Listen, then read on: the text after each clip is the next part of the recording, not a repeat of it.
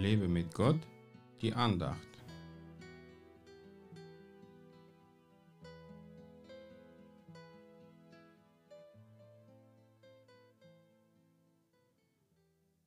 Als aber die Hohenpriester und die Schriftgelehrten die Wunder sahen, die er tat, und die Kinder, die im Tempel schrien und sagten, Hosiana, dem Sohn Davids, wurden sie unwillig.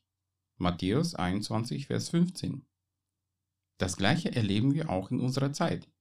Die besonders Gelehrten, die die Bibel fast auswendig kennen und auf jede Frage eine theologisch begründete Antwort geben können, lehnen die Wunder, die Gott tut, entschieden ab. Für sie sind manche Wunder, besonders die, die in der Bibel kaum vorkommen, theologisch nicht begründbar und deswegen können sie aus ihrer Sicht nicht von Gott sein.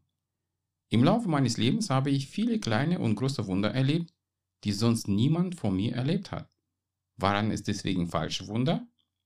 Nein, sie hat Gott für mich persönlich getan, weil er mich liebt und mir helfen wollte, als meine irdische Kraft versagte.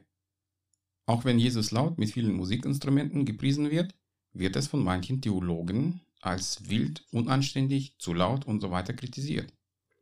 Es passt nicht in ihre Vorstellungen, weil sie meistens nur in der alten Kirche uralte Kirchenlieder gesungen haben, die sie für passend halten und alles andere verteufeln. Meistens sind das die toten Christen, die der Buchstabe bereits getötet hat und sie mit ihrer Theologie den Tod statt das Leben verbreiten wollen.